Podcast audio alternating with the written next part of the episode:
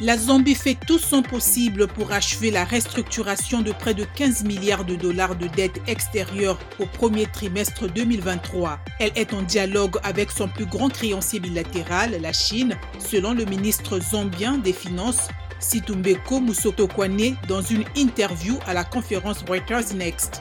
Fin 2021, les créanciers chinois représentaient près de 6 milliards de dollars sur 17,27 milliards de dollars de la dette extérieure zambienne.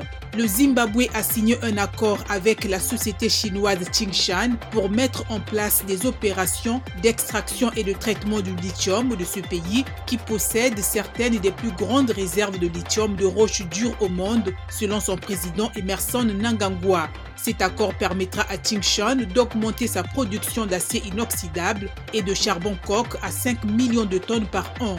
Il aidera également Harare à rénover son système ferroviaire qui a subi des années de mauvais entretien et de sous-investissement. Terminons par la Banque africaine de développement qui vient de lancer un modèle de déploiement des financements verts à travers l'Afrique. Avec un fonds fiduciaire de 1,5 milliard de dollars, l'initiative facilitera l'accès aux financements internationaux qui passeront de 3% actuellement à 10% par an d'ici 2030. Elle est basée sur une évaluation des fonds d'investissement climatique sur le potentiel des banques vertes dans six pays africains, le Bénin, le Ghana, le Mozambique, la Tunisie, l'Ouganda et la Zambie.